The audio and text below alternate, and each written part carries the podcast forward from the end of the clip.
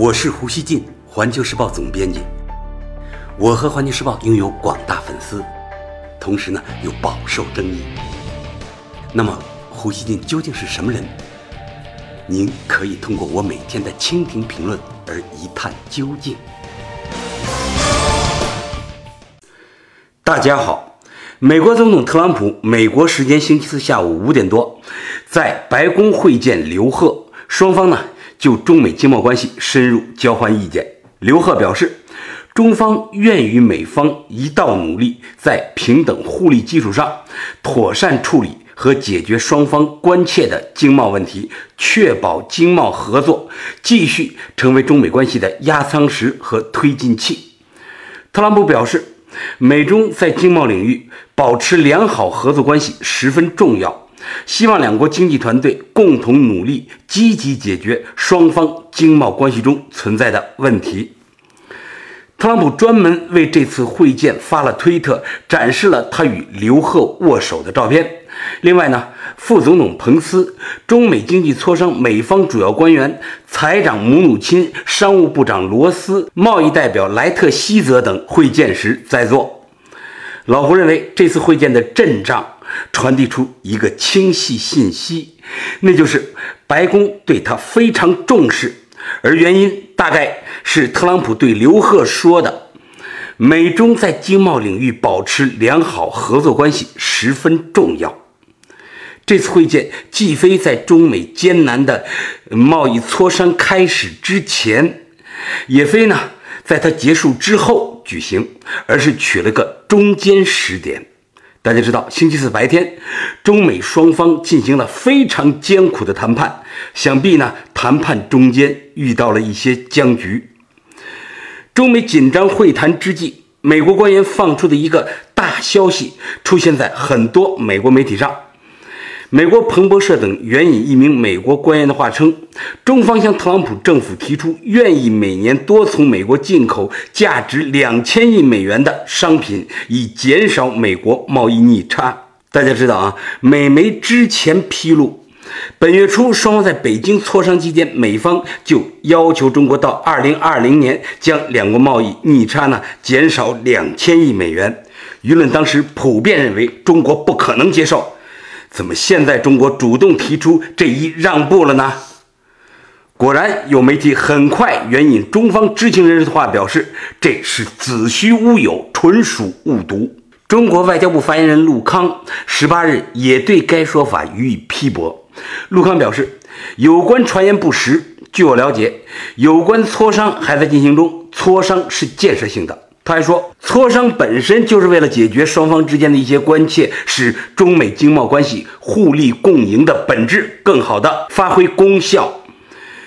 连美国专家也觉得这种提议不靠谱。《纽约时报》十八日说，经济学家说，让中国每年多买两千亿美元的美国商品，相当于美国每年对华贸易逆差的一半以上，这根本不现实。彼得森国际经济研究所研究员。鲍恩表示，这是不切实际的数字。即使中国停止购买其他外国产品，如欧洲的空客飞机或巴西的大豆，只购买美国的同类产品，也只相当于两千亿美元中的一小部分，甚至离达到五百亿美元都有差距。另外呢，中国希望华盛顿放松对华高科技产品出口的限制，这样呢，也可以显著减少美国的逆差。《华尔街日报》说，在北京的谈判中，中方提出该要求，但知情人士透露，这一提议遭到美方谈判代表的反对。按照日程安排，中美双方星期五还有一天磋商，它被认为是这轮磋商的关键一天。法新社称，两国代表周五都将面对艰难的谈判，但如果两国代表团保持在原有的争议点的对峙，接下来的谈判时间将被浪费掉。德国《柏林日报》十八日称，如果特朗普政府在贸易争端中我行我素，不仅得不到中国的妥协，连欧洲、日本等盟友也准备强硬反击。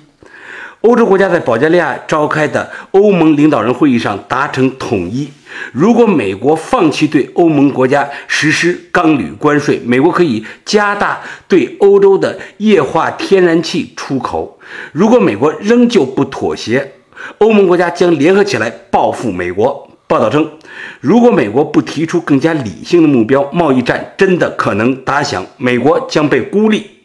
德新社称。德国政府副发言人菲茨十八日宣布，德国总理默克尔将于下周访问中国，预计呢他会与中方讨论全球贸易冲突问题。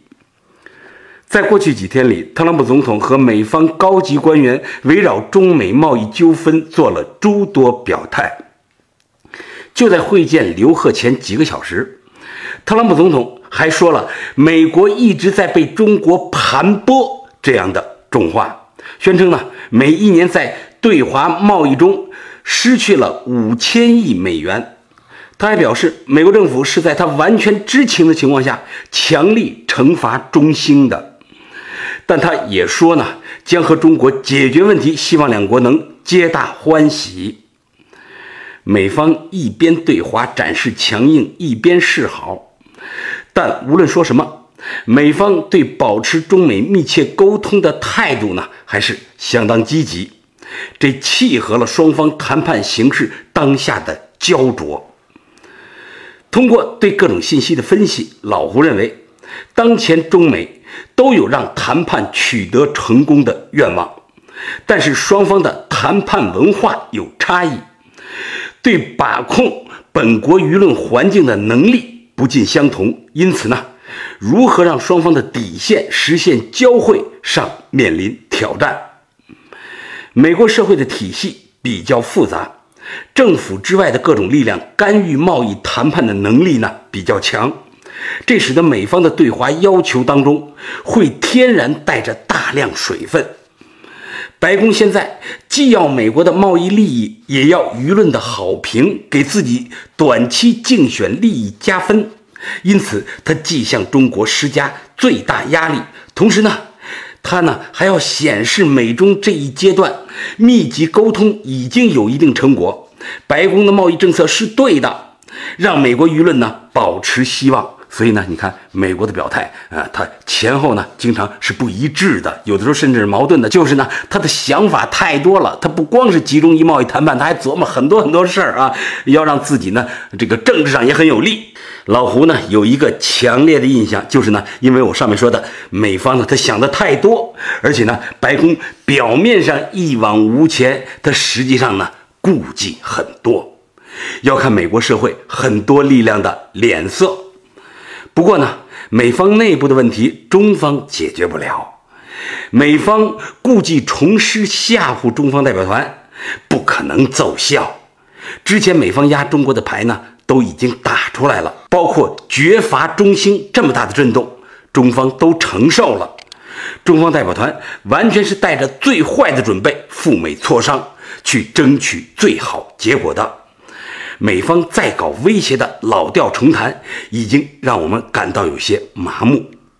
老胡可以肯定地说，对于美方要求中国两年减少对美贸易顺差两千亿美元的无理主张，中方呢？绝不会答应美方的这一要求呢，在全球经贸界看来也都是荒诞的。